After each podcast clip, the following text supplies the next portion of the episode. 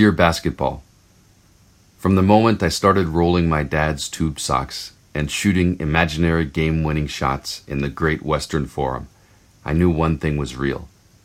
I fell in love with you. A love so deep I gave you my all, from my mind and body to my spirit and soul.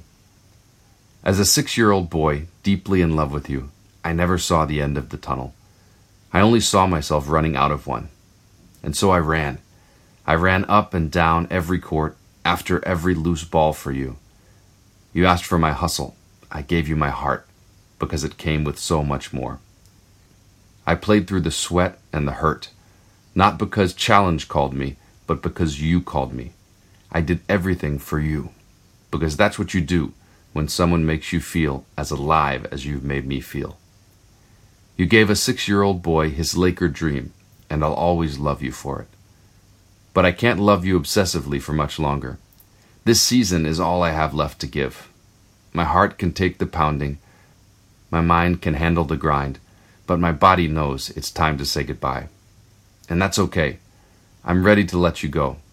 I want you to know now so we can both savor every moment we have left together, the good and the bad. We have given each other all that we have. And we both know, no matter what I do next, I'll always be that kid with the rolled up socks, garbage can in the corner, five seconds on the clock, ball in my hands. Five, four, three, two, one. Love you always. Kobe.